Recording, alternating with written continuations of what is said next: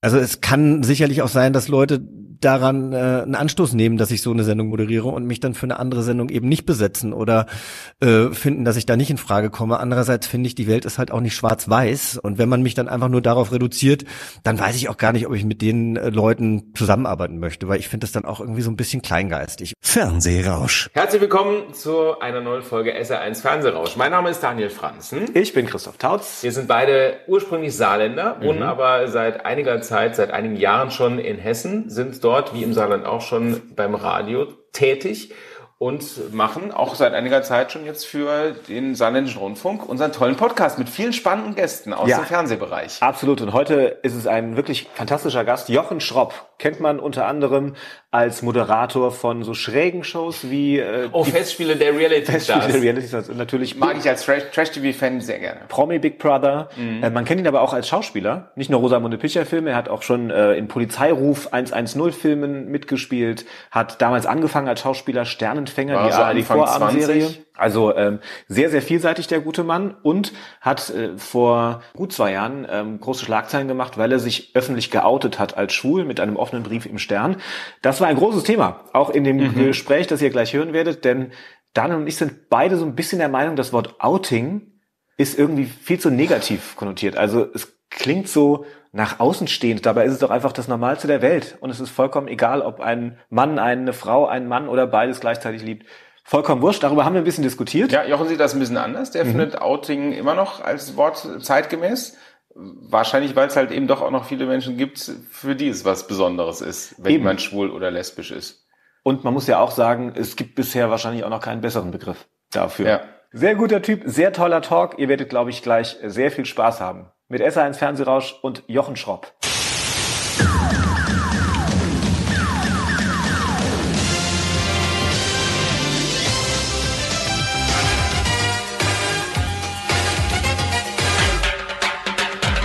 SR1 Fernsehrausch. Der TV-Podcast zum Hören. Jochen Schropp, herzlich willkommen im SA1 Fernsehrausch. Hallo, Wir legen gleich mal los mit unseren fünf schnellen Fragen. sehr gerne. Die Schnellfragerunde. Echter, vollständiger Name. Jochen Alexander Schropp. Mein Job beim Fernsehen. Puh. Moderator und Schauspieler. Das schalte ich ein. Sehr, sehr gute Serien. Das schalte ich ab.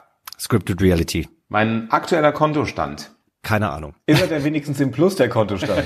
Ich hoffe doch. Ich habe eine Buchhalterin und die meldet sich bei mir, wenn ich zu viel Geld ausgebe. Aber im Moment, wofür soll ich Geld ausgeben? Außer äh, f- für irgendwelche Filme, die ich tatsächlich dann äh, kaufe oder leihe. Aber wenn man eine Buchhalterin hat, dann kann es einem ja so schlecht schon mal nicht gehen. Das ist gemein. Ja, also tatsächlich bin ich total froh, dass ich Carola, Shoutout an dich, dass ich Carola habe, denn äh, sonst habe ich am Wochenende immer noch den ganzen Papierkram gemacht und jetzt schicke ich hier einfach nur alle Sachen rüber und die kümmert sich dann. Aber ich glaube, wenn sie irgendwann einfach tot umfällt, dann bin ich richtig aufgeschmissen. SR1 Fernsehrausch. Der TV-Podcast zum Hören. Was man sagen muss, für alle, die jetzt zuhören, wir sehen uns nicht. Also normalerweise sind wir ja ganz gerne bei unseren Gästen auch mal zu Hause, aber es sind halt gerade andere Zeiten, deswegen sind wir nur per Leitung miteinander verbunden. Und es tut mir auch ein bisschen leid, ja, weil ich weiß, ihr wärt auch zu mir gekommen und ihr hättet Ja. wahrscheinlich auch alle Abstände und äh, Hygienemaßnahmen eingehalten. Ich drehe momentan einen Film, deswegen war mir das jetzt alles ein bisschen zu heikel, weil wir sollten natürlich, ich habe schon den ersten PCR-Test gemacht und wir sollen jetzt Kontakte reduzieren und so.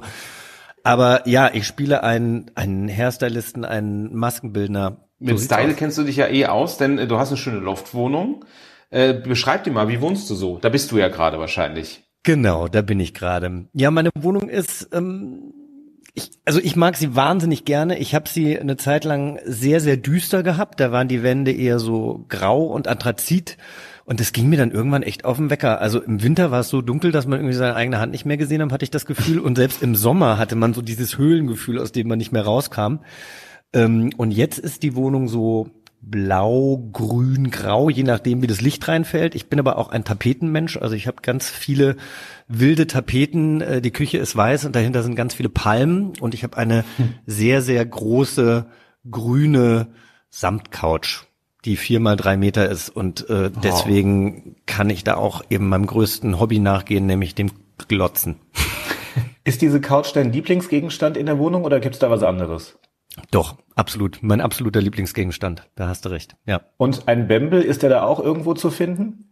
Nein, ein Bembel ist da nicht zu finden. Ich hatte zwar tatsächlich mal ein Bembel als Hesse, aber Ja, der ja, wurde eben. nie benutzt, denn tatsächlich trinke ich relativ wenig Apfelwein und gut, was könnte man sonst in so einem Bembel füllen? Wasser kann man natürlich auch anbieten, Mhm. aber äh, nö, ich habe keinen Bembel. Also ich bin von meiner hessischen Vergangenheit weit äh, weggerückt, habe ich das Gefühl.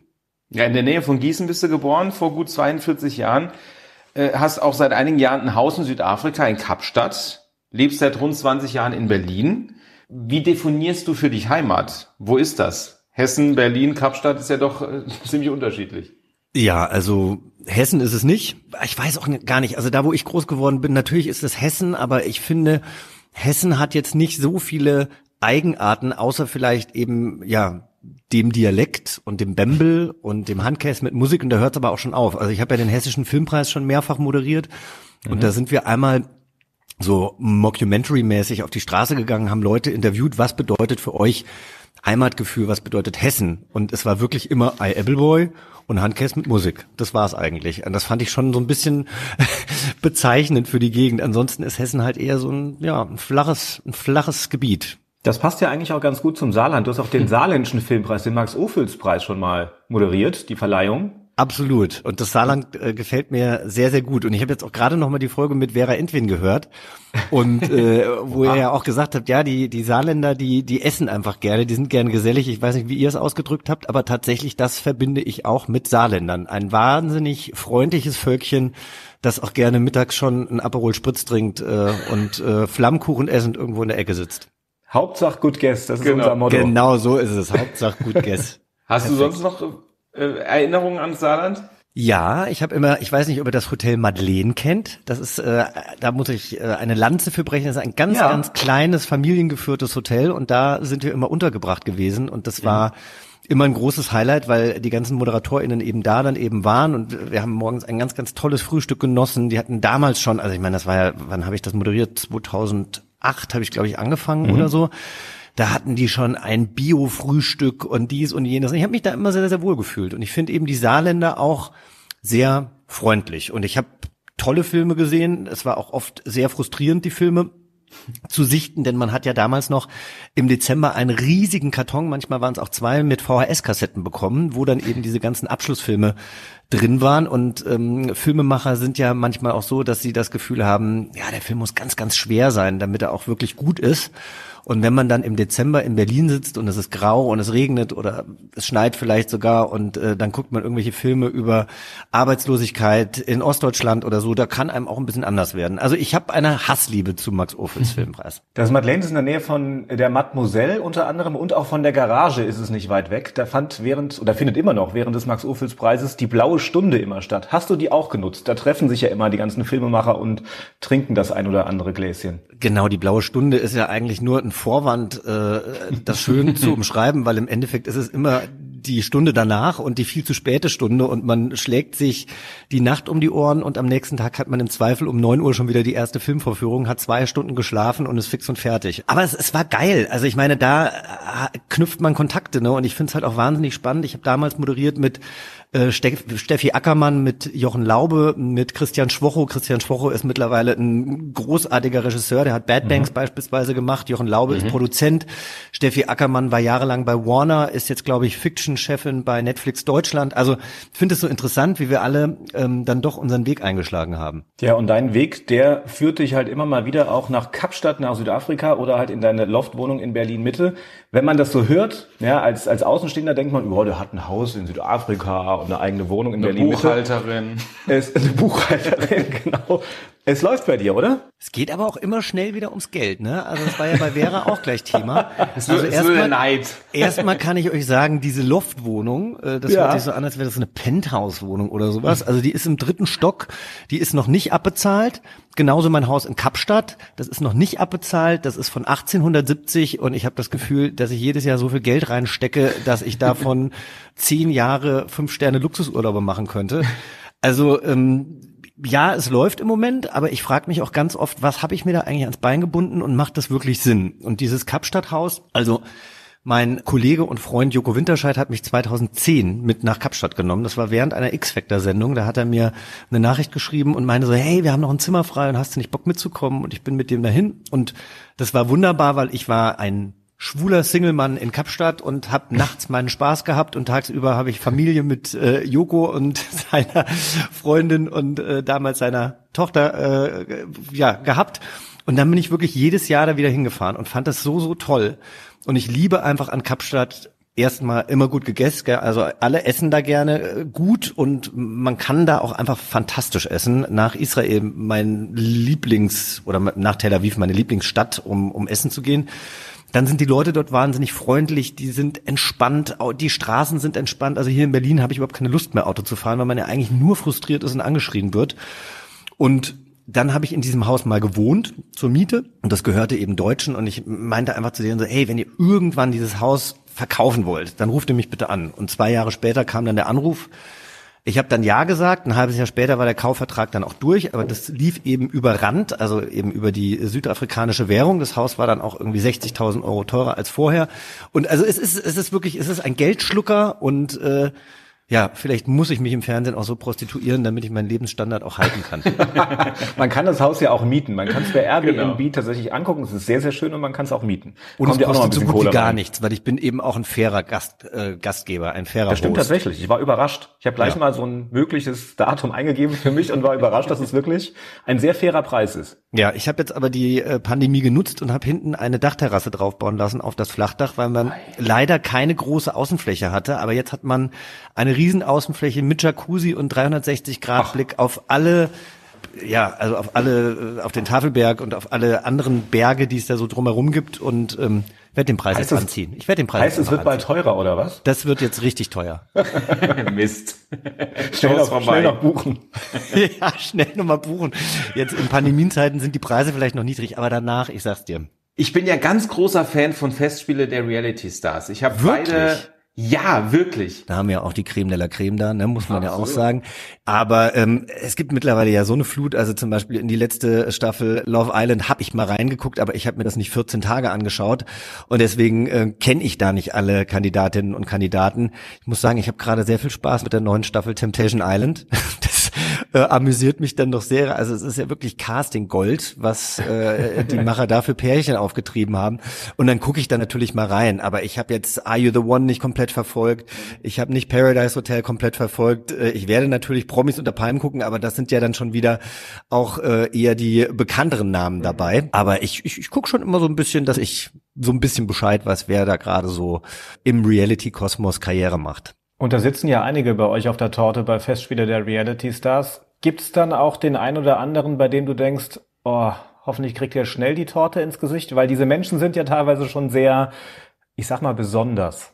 Ja, ach, Olivia und ich sagen zum Beispiel auch immer, dass wir dort Gäste und Gästinnen haben wollen, die erstmal keine Stinkstiefel sind. Also, äh, sondern, sondern schon auch Leute, mit denen man sich streiten kann und die auch mal einen Spruch abkönnen und die nicht gleich irgendwie an die Decke gehen. Also, ähm, wir wollen ja eine große Party veranstalten und das ist uns ja bisher auch ganz gut gelungen und deswegen achten wir oder die Macher auch darauf, dass wir dann eben Reality Stars einladen, die auch ein bisschen Spaß haben können. Wie wichtig ist die Quote bei so einem Format? Weil bei der zweiten Staffel war es natürlich zahlenmäßig nicht mehr so ein Riesenerfolg wie bei der ersten Staffel. Ja, und keiner weiß warum. Also ich fand die zweite Staffel jetzt weitaus äh, besser, von mir auf jeden Fall auch äh, weitaus besser, weil ich mich irgendwie äh, ja, ich, also ich habe ich hab die Folgen gerne geguckt und habe mich auch gerne dabei gesehen und ich weiß nicht, woran es liegt. Also wir haben ja die gleiche Sendung mehr oder weniger gemacht, nur ein halbes Jahr später und dann ist es natürlich, äh, wenn man morgens aufwacht und die Quote ist ähm, ja im einstelligen Bereich, dann findet man das natürlich nicht so schön. Aber woran das liegt, keine Ahnung. Du bist ja jemand, der sich selbst sehr stark hinterfragt. Also du guckst dir ja auch deine eigenen Formate selber danach nochmal an, was viele nicht können. Was war der Punkt, bei dem du sagst, da war ich in der zweiten Staffel besser als bei der ersten? Ich habe, glaube ich, in der ersten Staffel, die haben ja aufgezeichnet Ende Juli und äh, da war Black Lives Matter irgendwie gerade extrem ähm, irgendwie so in den Köpfen der Menschen. Und ich habe mir irgendwie über viele Sachen Gedanken gemacht. Und dann äh, fragt man sich eben manchmal, wie weit darf man gehen, welchen Spruch darf man bringen, was ist vielleicht schon unter der Gürtellinie oder wird als sexistisch ausgelegt? Und da mache ich mir dann manchmal so ein paar ähm, Gedanken, was kann ich als Moderator an Unterhaltung reinbringen, natürlich auch mit dem, was mir gegeben wird. Und wenn Emmy Russ natürlich äh, viel über ihre Brüste redet und so weiter, dann äh, stimme ich da auch gerne in den Kanon mit ein. Und ich glaube, ich habe äh, in der ersten Staffel noch so ein bisschen mehr von außen auf mich drauf geguckt und wollte sehr politically correct sein. Mhm. Und in der zweiten Staffel habe ich, glaube ich, einfach ein bisschen mehr Spaß an der ganzen Sache gehabt. Und äh, ja, und du dann sitzt halt auf, auf, auf dem Sofa und guckst dir die Sendung an und äh, wenn Emmy dann halt irgendwie, nachdem sie eine Torte ins Gesicht bekommen hat, fragt, ob äh, ich die probieren will und ich gehe dann mit dem, wir waren ja auf Abstand, mit dem anderthalb äh, Meter langen Mikro entfernt irgendwie so äh, oberhalb ihrer Brust auf ihr Dekolleté und äh, probiere dann die Sahne, dann denke ich schon auch manchmal so, oh, war das jetzt ein bisschen zu viel? Ich meine, ich weiß, mit Emmy kann ich das machen, beziehungsweise Emmy würde das mit mir genauso machen, aber dann, dann denke ich so, ah, wenn, wenn die Zuschauerinnen oder Zuschauer das jetzt sehen, finden die, das ist jetzt ein, ein, Schritt zu weit. Und da, da möchte ich mich einfach immer wieder hinterfragen und zu gucken, was ist, was ist okay und, und was ist einfach auch nicht okay. Was bei dir ja ganz spannend ist, dass du nicht nur in Anführungsstrichen Moderator bist, sondern auch Schauspieler. Wie förderlich sind denn solche Formate wie Kampf der Reality Stars, wenn man eigentlich auch seriöse Schauspielangebote bekommen will? Ja, im Moment habe ich das Gefühl, dass ich das eine also dass das eine dem anderen nicht im, im, im Weg steht. Mhm. Aber das weiß ich natürlich nie. Also es kann sicherlich auch sein, dass Leute daran äh, einen Anstoß nehmen, dass ich so eine Sendung moderiere und mich dann für eine andere Sendung eben nicht besetzen oder äh, finden, dass ich da nicht in Frage komme. Andererseits finde ich, die Welt ist halt auch nicht schwarz-weiß und wenn man sich ein bisschen mit mir auseinandersetzt, sieht man, dass ich ähm, für viele andere Dinge stehe und die Festspiele der Reality Stars ist eine Unterhaltungsshow und die moderiere ich, das ist mein Job und die moderiere ich gut und äh, viele Leute mögen diese Sendung, aber ich mache auch einen Podcast, der sich mit diversen Themen auseinandersetzt, Yvonne und Berner, wo wir mhm. sehr in die Tiefe gehen und wo wir ähm, über Themen mit Haltung sprechen und ich mache ja auch viele andere Sachen und wenn man mich dann einfach nur darauf reduziert, dann weiß ich auch gar nicht, ob ich mit den äh, Leuten zusammenarbeiten möchte, weil ich finde das dann auch irgendwie so ein bisschen kleingeistig und es macht natürlich auch Spaß, spontan Sachen rauszuhauen. Also ich habe hab mir die Sendung ja jetzt auch alle angeguckt und habe mich richtig gut amüsiert, muss ich sagen. Also aber natürlich muss man da irgendwie den Kopf ausschalten und muss sich drauf einlassen. Aber meine Mutter findet es halt nicht geil. Deine Mutter ist eben sehr, sehr kritisch dir gegenüber, oder? Oh Gott, woher weißt du das? Kennst du meine Mutter? Hat sie sich schon mit dir gemeldet? Wir haben noch mit dir telefoniert gestern. Wir wohnen doch mittlerweile in Frankfurt, weißt du, hier Hessen ist doch ganz klein. ja, ja, genau.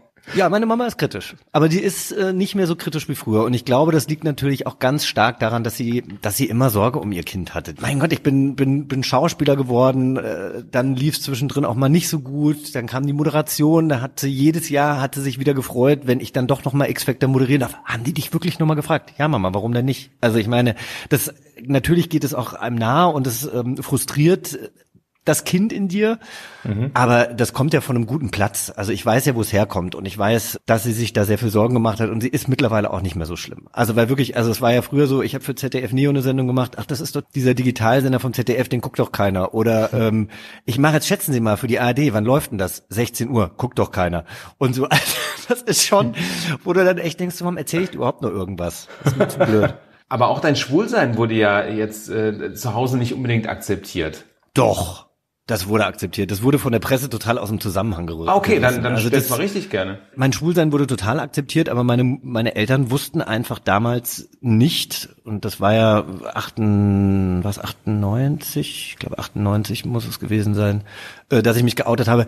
Die wussten einfach damals nicht, wie sie damit umgehen sollen. Und die waren mhm. einfach, ähm, ja, die, die waren halt am Anfang ein bisschen, ich weiß gar nicht, wie ich das sagen soll. Sie haben halt einfach Sachen gesagt, die mich damals gekränkt haben. Und sie mussten sich, glaube ich, erstmal in die Rolle reinfinden. Aber es war nie so, dass das nicht akzeptiert war. Also ganz im Gegenteil, es war von Anfang an akzeptiert.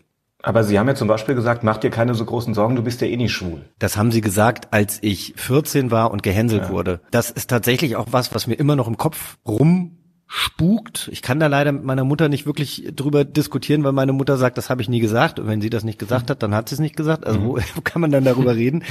Aber ähm, da wollte sie mich einfach schützen mit 14, weil ich eben gehänselt wurde und als Schwuchtel beschimpft wurde.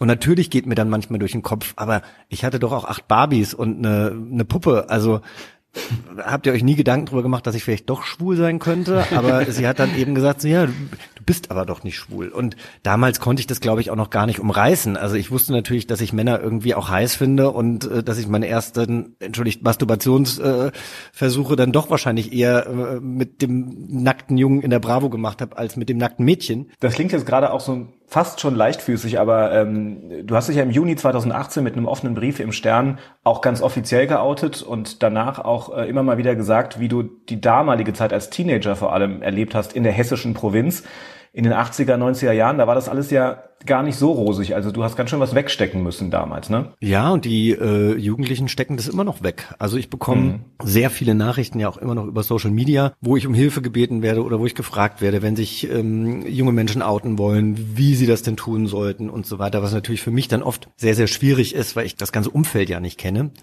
Aber ähm, ich merke, wie schwer gerade auf dem Land es eben schon immer noch ist. Wie haben denn diese Lästereien konkret ausgesehen? Auf dem Weg in die Aula in der Schule, dass ich geschubst worden bin, dass mir leicht das Bein gestellt wurde, dass es so aussah, als wäre ich gestolpert. Also nicht, dass das jemand gemacht hat.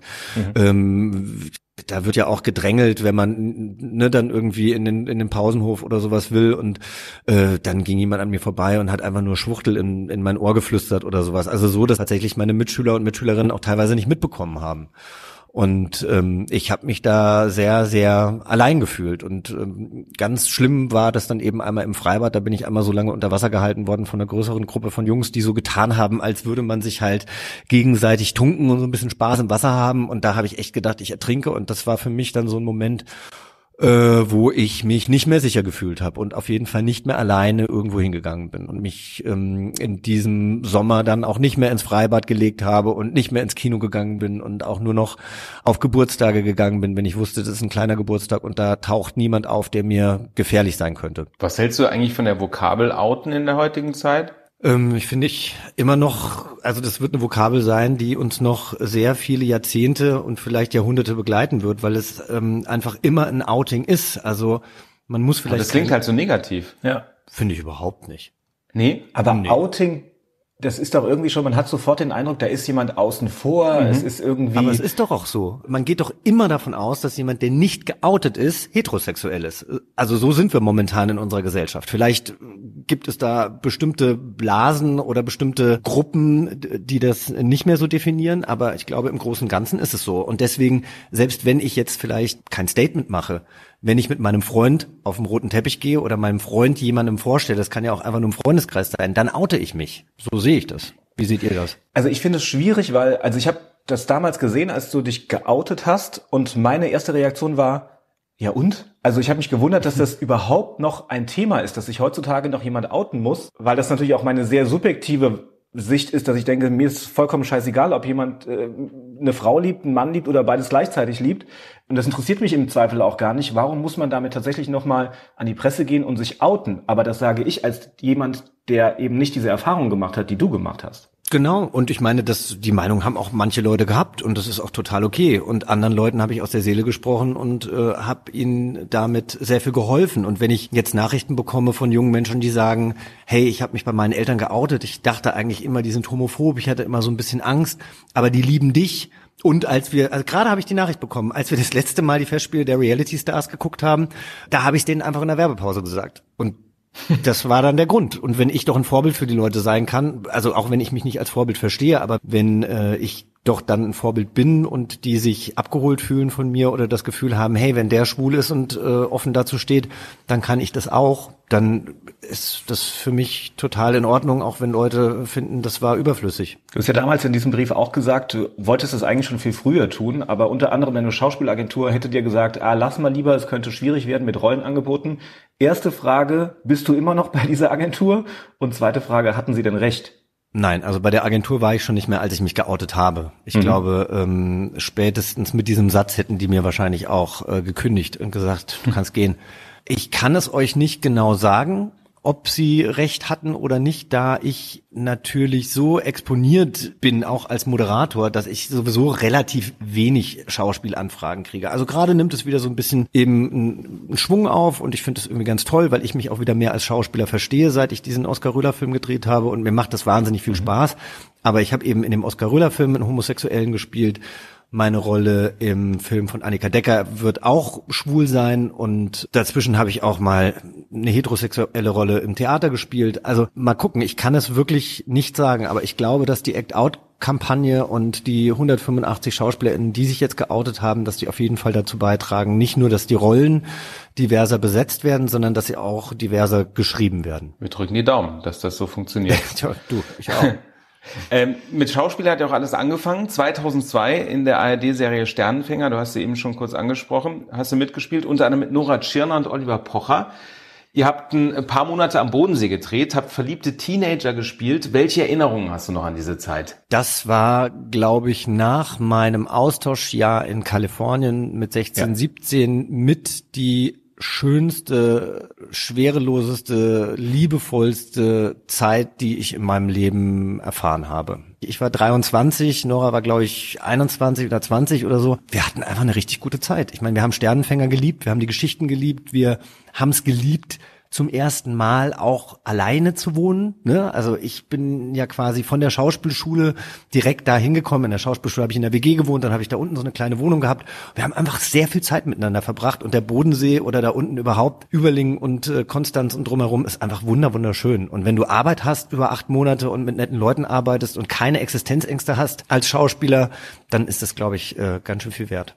Jetzt hast du für die Rolle bei Sternenfänger damals auch deine Schauspielausbildung abgebrochen am, äh, also es klingt schon mal sehr gut, Institute for Performing Arts in Liverpool, gegründet von Paul McCartney. Bist du traurig jetzt im Nachhinein, dass du den Abschluss nicht im Lebenslauf hast? Nö, weil ich hätte ja wieder zurückgehen können. Also ich habe mir das dann auch überlegt. Ich ähm, bin aber dann zurück nach Liverpool geflogen und hatte richtig Bauchschmerzen und habe gedacht, so nee, irgendwie fühle ich das nicht mehr. Und äh, sowieso, also ich habe ja nach zwei Jahren abgebrochen, die Schule geht drei Jahre und im letzten Jahr hat man eigentlich nur noch Praxissemester, wo man äh, Theaterstücke macht. Und da ich ja jetzt quasi dann acht Monate schon die Praxis beim Drehen hatte, dachte ich mir, warum soll ich jetzt da nochmal zurückgehen in eine andere Klasse, weil das wären ja dann auch neue Kolleginnen gewesen, mhm. also nicht mehr die Schauspielschülerin, die ich eben vorher hatte. Und dann habe ich einfach gedacht, so nee, weil das, was ich gelernt habe, habe ich gelernt. Und jetzt geht's eher so darum, dass ich jetzt wieder so ein bisschen die Liebe zur Schauspielerei neu entdeckt habe, weil ich tatsächlich sagen muss, die habe ich, als ich angefangen habe zu moderieren, so ein bisschen außen vor gelassen. Und ähm, habe natürlich auch hier und da noch meine Pilcherfilme und sowas gedreht. Aber ähm, warum dreht man Pilcherfilme? Ist das die Landschaft, die man da erlebt? Also bestimmt ist es auch irgendwie, also jetzt mit, wie du vorhin sagtest, 42 20, ne? Ist es vielleicht auch mal die Landschaft? Ich glaube, mit Mitte 20 ist einem die Landschaft relativ schnuppe. Ja, warum dreht man das? A, weil man vielleicht keine anderen Angebote hat. B, weil das äh, Filme sind, die meistens fünf Millionen und mehr sehen. Also ich finde ja auch die Schauspieler, äh, die da mitspielen, äh, das sind ja teilweise so VolksschauspielerInnen, die einfach mhm. Wahnsinn sind. Also die jeder kennt, die schon wahnsinnig viel gedreht haben, von denen man auch was lernen kann. Und ich muss sagen, ich habe fast alle meine engen Freundinnen in meinem Umkreis waren alles mal ehemalige Liebespartnerinnen in diesem Film. Also Birte Wolter, die ja meine beste, beste, beste, beste Freundin ist, die habe ich zweimal auf dem Traumschiff geheiratet. Paula Schramm ist eine gute Freundin, das war eine zerbrochene Liebe in einem Pilcher-Film. Ja. Aber du und auch die, die du gerade aufgezählt hast, das sind ja eher so die, die, die Jüngeren in diesen Produktionen. Du hast gerade schon gesagt, da sind auch viele Volksschauspieler dabei. Ich stelle mir immer äh, vor, dass bei den Produktionen von Rosamunde Pilcher-Film oder vom Traumschiff dass es da eine ganz andere Atmosphäre am Set gibt, als jetzt bei einem Kinofilm der irgendwie von einem trendy, neuen, coolen Regisseur, der irgendwie Mitte 30 ist, gemacht wird, oder? Also, das ZDF verjüngt ja dieses äh, Herzkino ja. ja auch, oder ver verjüngt es, versucht es immer wieder zu verjüngen und insofern sind die Regisseure teilweise auch, oder RegisseurInnen teilweise auch wirklich jünger. Es ist, also Kino und Fernsehen ist sowieso ein Riesenunterschied. Also ich habe das jetzt gemerkt, als ich eben äh, die Anprobe hatte für Annika Deckers Film und wir einen Maskentest hatten und so und jetzt äh, sieht meine Rolle natürlich auch ein bisschen spezieller aus und äh, ja, möchte nicht zu viel verraten, aber wir hatten einfach wir hatten einen zweistündigen Maskentest und danach hatten wir noch mal vier Stunden äh, Kostümtest. Hm. Und also die Zeit hast du halt beim, beim, beim Fernsehen auch gar nicht. Und beim Fernsehen ja. muss ich halt auch sagen, das ist dann oft auch so ein Budgetding. Da muss ich tatsächlich sagen, habe ich immer sehr dafür gekämpft, dass ich eben nicht das Breitkreuzsacko anhabe, sondern dass ich wenigstens ein bisschen modisch aussehe. Also ich glaube, einmal habe ich in Inga Lindström gedreht, da war ich dann tatsächlich auch mit der Kostümbildnerin, weil das aber auch die gleiche war wie damals bei Sternenfänger und wir uns kannten. Mit der war ich damals einkaufen und da ging man auch mal zu Koss, weil das ist ja skandinavisch und modern und geht nach vorne. Aber ansonsten ist es halt ganz oft so, Kostümverleih und äh, Mottenkugel, ja. Egal, ob jetzt Kino oder TV, am Ende entsteht ein Film, der ist ungefähr 90 Minuten lang. Verdient man beim Kino mehr Geld als Schauspieler als beim Fernsehen? Boah, das kann ich auch so schwer sagen, weil ich jetzt natürlich viel weiter bin. Also ich verdiene jetzt beim Kino mehr als damals beim Fernsehen. Aber da mhm. ist ja auch nochmal ein Unterschied, ob man eine ZDF-Gage hat oder eine ARD-Gage. Die ZDF-Gage ist ja auch relativ starr und man muss dann ein paar Jahre arbeiten, damit die dann irgendwie auch äh, höher wird. Also da arbeitet man teilweise gerade auch bei so Pilcher-Produktionen, muss man ja auch sagen, also im Zweifel hat man dann elf Drehtage ist aber 30 Tage vor Ort, ne? weil die haben irgendwie 21 mhm. Drehtage, dann sind da noch die Wochenenden mit bei und äh, die lassen dich nicht äh, hin und her fliegen, weil das ist natürlich auch wieder ein Kostenproblem. Ich bin einmal, da sollte ich vier Tage frei haben oder fünf Tage, da bin ich tatsächlich von England wieder zurück nach Berlin geflogen und kam in Berlin an und hatte schon den Anruf, äh, dass es einen Wetterumschwung gab und wir am nächsten Tag doch drehen müssen und dass ich am nächsten Morgen wieder um 6 Uhr irgendwie über London dann wieder runterfliege in den Süden Englands. Deswegen was ich schön finde, man ist total raus, man kann es auch als Urlaub sehen. Also wenn man nicht arbeitet, hat man die Möglichkeit, ähm, dort einfach ein bisschen zu entspannen. Ich habe ja oft teilweise pro Woche irgendwie jetzt in Pandemiezeiten nicht, aber ich habe ja teilweise keine Ahnung, sechs Jobs oder sowas in einer Woche, unterschiedliche Jobs.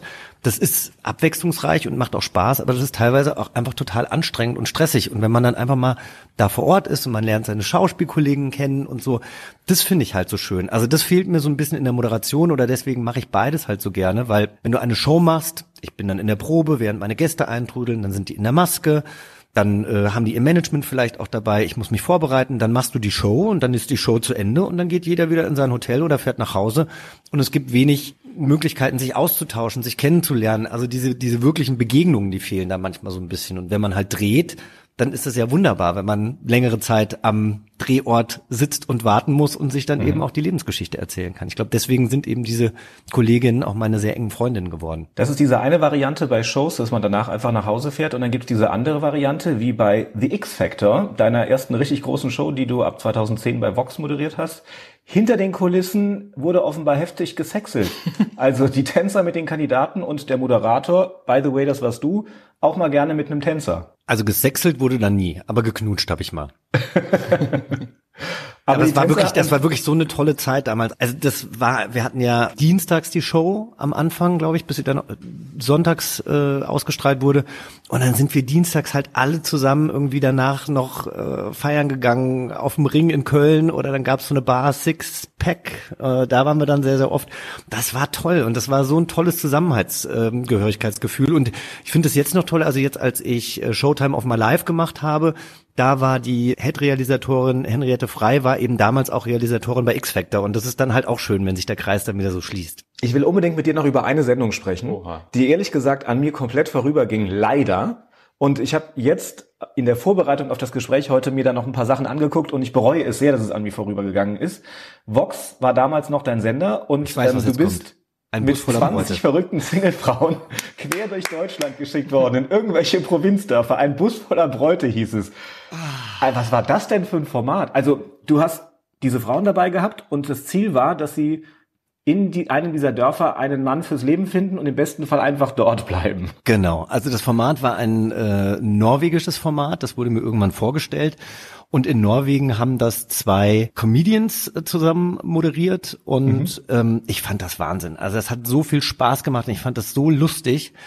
Und dann kam ich damals zu dem Produktionsmeeting und dann haben die mir die Kandidatinnen vorgestellt, die ich alle sehr mag, aber ich dachte, okay, das ist ja nicht mehr das, was Norwegen uns vorgemacht hat, weil in Norwegen war das alles halt so classy, ja, und selbst die Junggesellen, die eben auf dem Land lebten, hatten eben so schöne Holzhäuser, wie man sie halt in Norwegen und Schweden irgendwie kennt und hatten auch ganz normale Berufe, ja. Und in Deutschland war das halt dann so ein bisschen Bauersucht Frau, äh, Schwiegertochter gesucht, damals noch, ne? Vera hat ja auch gesagt, die drehen ja jetzt anders, aber ähm, genau so hat sich das halt angefühlt. Und ich habe die Frauen alle wahnsinnig gern gehabt. Ich bin mit vielen auch noch bei Instagram beziehungsweise bei Facebook connected und wir gratulieren uns zum Geburtstag oder ich krieg dann teilweise mit, wenn die schwanger sind oder jetzt doch geheiratet haben.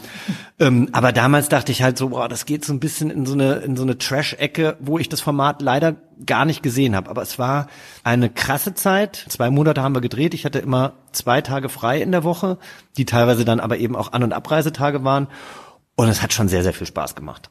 Also ihr seid ja teilweise in Dörfern vorgefahren, wo das ganze Dorf auf dem Marktplatz stand und diesen Bus erwartet hat. Genau.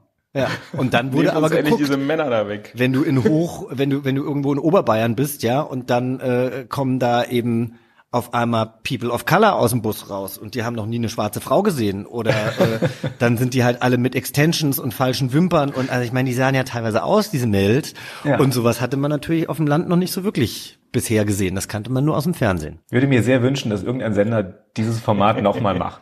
Ich habe letztens bei TV Now geguckt, ob man das nicht irgendwie nochmal, ob man das nicht streamen kann, weil TV Now hat ja relativ viel, auch alte Sachen Ja. irgendwie, die man da noch gucken kann.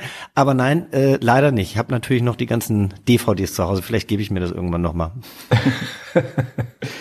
Was viele ja wahrscheinlich auch nicht mehr so auf dem Schirm haben, ist, äh, dass du die erste Staffel von Grill den Hensler moderiert hast damals, auch bei Vox. Dann war überraschend Schluss für dich und Ruth Moschner hat übernommen. Und das hat dir schon ein bisschen zugesetzt, oder? Ja. Was war der Grund, warum dann Ruth plötzlich übernommen hat? Das weiß ich nicht, weil sich Vox damals überlegt hat, dass sie lieber eine Frau an die Seite von Steffen äh, stellen wollen und sich äh, erhofft haben, dass da eine andere Dynamik reinkam. Und damit hatten sie ja auch recht. Das war ja sehr, sehr erfolgreich mit Ruth. Also ich glaube, das waren ja die erfolgreichsten Staffeln äh, Grill den Hensler. Und in den vergangenen Jahren hat man ja gesehen, dass sie dann doch immer wieder die Moderatoren gewechselt haben.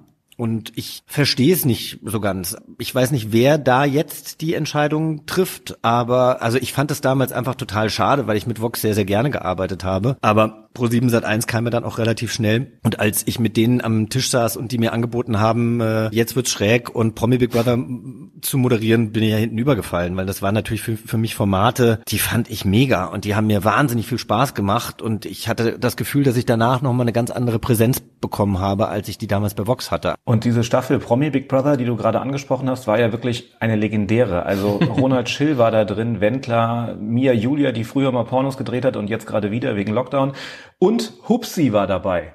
Ja, Also wo ist der neue, der neue deutsche Welle-Sänger Hubert K., der im Haus völlig abgedreht ist und unter anderem auch von seinem Vibrator Alfie gesprochen hat. Jetzt mal im Ernst, wenn man solche Kandidaten in so einer Show hat, da muss doch in der Produktion jeden Tag Party sein, oder? Naja, also einerseits ist Party und andererseits guckt man natürlich auch jeden Tag auf die Quote. Und wenn die Quote dann halt nicht so gut ist, dann werden wieder irgendwelche Stellschrauben gezogen. Also mittlerweile ist es eine sehr, sehr angenehme Produktion, Promi Big Brother. Wir, wir ziehen alle am gleichen Strang und wir wollen alle das Gleiche und wir können super miteinander diskutieren bei den äh, Besprechungen, die wir nachmittags haben. Aber damals war das schon, also es war schon ein ganz schöner Druck. Und ich weiß noch, in der ersten Staffel habe ich ja dann auch immer noch die Challenges moderiert. Die waren ja noch nicht live in der Sendung, sondern ähm, die haben wir dann tagsüber noch gedreht. Das heißt, ich bin nachts um eins oder so nach Hause gekommen, dann bist du ja total aufgedreht, dann bist du noch bis um zwei oder um drei wach. Dann habe ich mich ins Bett gelegt und dann klingelte um 5.30 Uhr oder um sechs der Wecker. Ich hatte eine Stunde Zeit und wurde dann abgeholt und fuhr dann irgendwo in die Eifel, wo irgendwelche riesigen äh, Spiele aufgebaut waren, die wir dann da gedreht haben. Dann bin ich zurück, dann hatte ich Buchbesprechung, dann hatte ich die Probe und so ging das über 14 Tage und ich weiß noch, dass ich damals, ich war fix und fertig und ich habe auch damals viel mehr erklärt. Ich habe mir letztens mal wieder eine alte Staffel Promi Big Brother angeguckt, was die mir da alles an Text gegeben hatten. Ich stand da teilweise an diesem Puppenhaus, keine Ahnung, gefühlt fünf Minuten und habe nochmal alles zusammengefasst, was irgendwie am Tag davor passiert ist und was jetzt da kommt. Und wir haben alles tausendmal erklärt. Und äh, ich war damals irgendwann so durch, dass ich immer gesagt habe, und rufen Sie an, äh, dreimal die, was habe ich gesagt? Dreimal die Eins war eigentlich die Nummer und ich habe dann immer dreimal die Elf gesagt. Das war dann auch ein Hashtag bei Twitter und dann liest man sich natürlich durch, irgendwie, äh, was haben Sie denn für einen Moderator, der kann doch nicht mal einen Satz gerade aussprechen und so. Und es sind dann schon Sachen, die einen sehr, sehr belasten. Also ich bin froh, dass diese Zeit vorbei ist. Also egal, ob es da Hupsi und Chill und sonst was gab, das war für mich schon eine sehr, sehr anstrengende, überfordernde Produktion. Du hast gerade gesagt, wenn es nicht so gut läuft mit den Quoten, dann kann man auch mal ein paar äh, Stellschrauben schrauben. Was wird da gemacht zum Beispiel? Naja, dann wird eben überlegt, müssen wir mehr erklären. Also wenn es um Moderationen geht, brauchen wir dieses Spiel überhaupt? Schmeißen wir das Spiel nicht raus? Also da wird natürlich dann, dann immer wieder geguckt, klar. Aber doch sicher auch überlegt, wie kriegen wir eventuell mehr Konfrontation da in das Haus, oder? Ja, wobei es auch nicht unbedingt immer mit der Konfrontation steigende Quoten bedeutet. Also ich finde es immer sehr interessant, dass wir manchmal Folgen haben, die finden wir inhaltlich total stark und dann sind die am nächsten Tag halt irgendwie quotenmäßig nicht so stark. Und dann gucken wir eine Folge oder dann moderiere ich eine Folge. Ich guck, guck mir die Folgen jeden, jeden Abend danach nochmal an. Also auf jeden Fall meine Moderationen, die ganzen äh, Filme habe ich ja schon gesehen in der Sendung und eben auch in der Vorbereitung. Aber weil ich einfach ein Gespür dafür bekommen möchte. Ich finde, man kann nur wachsen als Moderator, wenn man eben sich auch reflektiert. Und äh, da sehe ich dann manche Sendungen und beömmel mich und am nächsten Tag ist die Quote nicht gut und dann gibt es eine Sendung, die ist nicht so gut, meines Erachtens, und am nächsten Tag ist die Quote bombastisch. Also ich glaube, wenn wir alle verstehen würden, wie Fernsehquoten funktionieren, dann, ähm, dann hätten wir ja keine schlechten Quoten mehr. Der Masked Singer, wo wir gerade bei Fernsehquoten sind, hat äh, außerordentlich gute Quoten und du hast auch mitgemacht als äh, Hummer. Ja. Wie war denn das? Wie hast du diese Zeit erlebt? Das war toll. Also es war vor allem total aufregend. Das war auch, ich hatte eine Absage für ein Format bekommen und meine Agentin schrieb mir nur so, lass uns morgen mal telefonieren, wenn eine Tür zugeht, geht die nächste Tür auf. Hm. Und dann äh, rief sie mich halt am nächsten Tag an. Sie wusste das schon. Also sie war damals schon im Gespräch äh, für The Masked Singer. Also die Anfrage war halt schon da. Sie wollte es mir aber noch nicht sagen, weil das wohl noch nicht final war. Und dann äh, rief sie mich am nächsten Tag an und es stand auch gar nicht zur Debatte, könntest du dir vorstellen, bei The Masked Singer dabei zu sein, sondern es war einfach so, du bist bei The Masked Singer dabei. Und ich habe mich natürlich total gefreut, fand mein Hummerkostüm auch super und war tatsächlich, glaube ich, auch, muss ich sagen, ehrlicherweise ein bisschen enttäuscht, dass dann nach Runde zwei schon alles ja. Vorbei war. Ich kann es verstehen, weil, glaube ich, die Songauswahl und sowieso dieser Charakter, das war ja so ein, so, ein, so ein Draufgänger und der, also ich glaube, dass beim deutschen Publikum die anderen Charaktere, die so ein bisschen weicher und süßer sind, sieht man ja aus den vergangenen Staffeln auch, dass die einfach immer ein bisschen besser ankommen. Aber ich hatte eine richtig gute Zeit. Also ich fand es echt richtig cool. Hat man da Mitspracherecht bei der Figur oder sagt die Produktion, wir haben für dich den Hummer? Punkt. Also für mich gab's den Hummer. Aber das war auch, das war auch okay. Ich habe auch mal gelesen, dass man, dass manche Leute zwei angeboten bekommen, wie auch immer. Also bei mir war es der Hummer. Und ähm, fand ich aber, also ich hatte wirklich Spaß und auch wenn ich meine Auftritte angucke, bin ich total zufrieden mit mir, weil mhm. ich weiß ja auch, wie wenig Probenzeit man hat und äh, wie schwierig teilweise diese Lieder sind und ähm, ja, ich fand's mega. Es fällt ja wirklich auf, dass alle Kandidaten, wenn sie die Maske abgezogen haben, sagen, vielen Dank an dieses herausragende, fantastische Team. Ich glaube, das ist ja mittlerweile schon vorgeschrieben, dass man das sagt. Aber warum ist es so? Also was unterscheidet diese Sendung von anderen Sendungen im Fernsehen? Naja, es ist halt auch ein Format, für das man ähm, für das man sich sehr viel Zeit nehmen muss, weil man ja eben auch ähm, so dieses Versteckspiel mitspielen muss. Und deswegen hat man natürlich mit vielen Leuten der Produktion dann enger zu tun, weil die natürlich auch ähm, mit einem arbeiten oder für einen arbeiten in dem Sinne. Und man verbringt viel Zeit miteinander und das ist einfach ein nettes Miteinander. Und ich glaube deswegen ist es so eine intensive Zeit. Und dann natürlich im letzten Jahr dann auch noch mal zusätzlich, es war einfach damals auch schon die Pandemie und äh, dann bei so einem Format dabei zu sein und Arbeit zu haben und äh, irgendwie das das Versteckspiel mitmachen zu dürfen, aber trotzdem mit Leuten in Kontakt zu sein, das ist natürlich schön gewesen, ja. Wir haben immer eine letzte Frage in unserem Podcast. Die kennst mhm. du, wenn du die Folge mit Vera Entwen ja auch gehört hast. Mhm.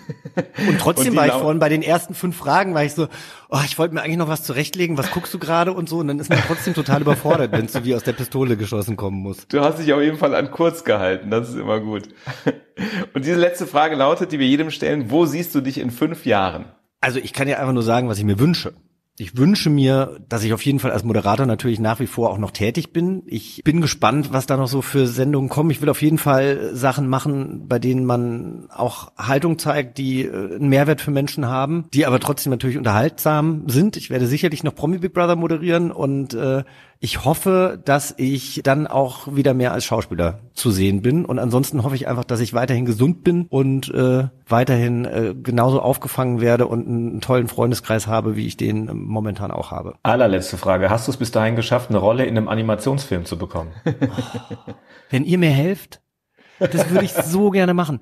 Macht der SR, der SR macht nix, ne? Der macht keine, der macht keine Cartoons oder irgendwelche Animationsserien. Der SR macht sehr tolle Hörspiele aber leider keine Animationsfilme. Ja, na gut, es wäre Wer weiß, was da noch kommt. Wäre doch schon mal ein Weg, ja. Wir, wir drücken die Daumen, dass das irgendwann noch hinhaut, dein großer Traum. Vielen, vielen Dank. Wenn es in fünf Jahren nicht hingehauen hat, wissen wir, woran es lag. Es lag an euch. ja, genau. Wir fragen nach in spätestens fünf Jahren. Vielen Dank für heute. Super, vielen, vielen Dank. Macht's gut. SR1 Fernsehrausch. Moderation Daniel Franzen und Christoph Tautz. Alle Folgen in der ARD Audiothek.